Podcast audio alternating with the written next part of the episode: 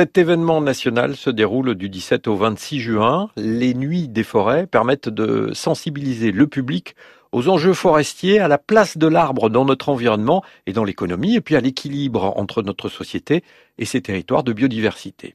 La forêt couvre 424 000 hectares dans notre région. Elle est au cœur de l'activité de 3 000 entreprises et génère 15 000 emplois.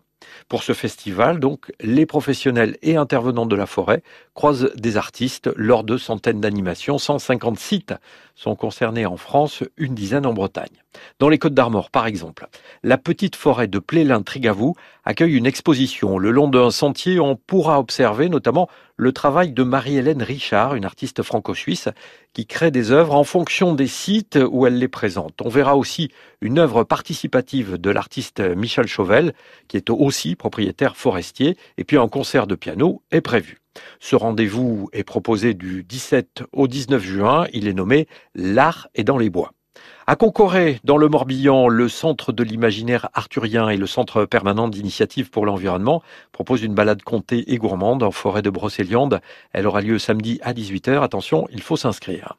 Enfin, les 25 et 26 juin à Meillac, près de Combourg en Ille-et-Vilaine, l'association Broussailles nous invite sur un sentier artistique dans une forêt privée, ouverte très exceptionnellement.